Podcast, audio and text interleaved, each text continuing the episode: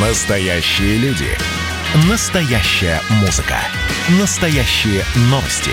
Радио «Комсомольская правда». Радио про настоящее. 97,2 FM. эм. Россия и Беларусь. Время и лица. Здрасте, здесь Бунин, и сегодня я расскажу про одно событие из истории отношений России и Беларуси, приходящееся именно на нынешний день. Впрочем, это было очень давно, еще в XVI веке, поэтому у наших государств и названия тогда были совсем другие. 438 лет назад был заключен Ямзапольский мирный договор.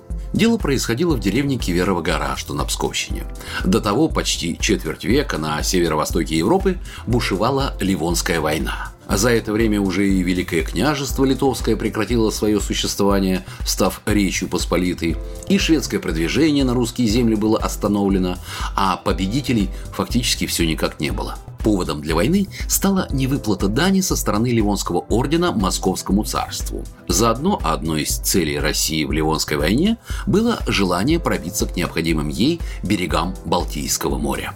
После того, как в 1560 году Ливонский орден распался, то большая часть его территорий была захвачена польско-литовским государством и Швецией, которые и вступили в войну с Россией. Но московской дипломатии долгое время удавалось предотвращать борьбу с обоими противниками сразу, чередуя военные действия с перемириями. Тем самым поддерживалась и боеспособность войск, и их военные успехи. Московское царство и Речь Посполитая оказались сильно истощены и в итоге договорились.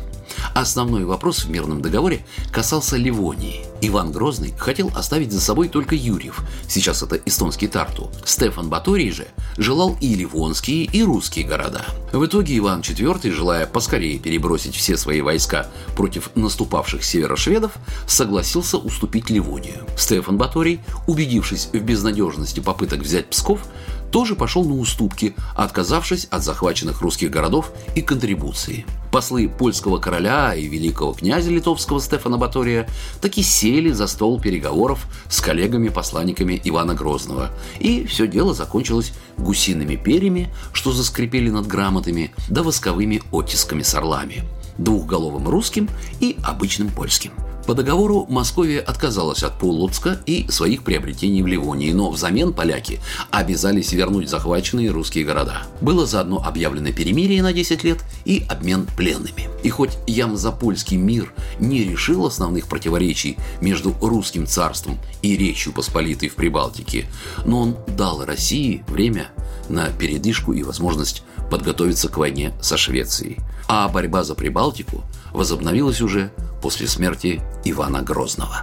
Программа произведена по заказу телерадиовещательной организации Союзного государства. Россия и Беларусь. Время и лица.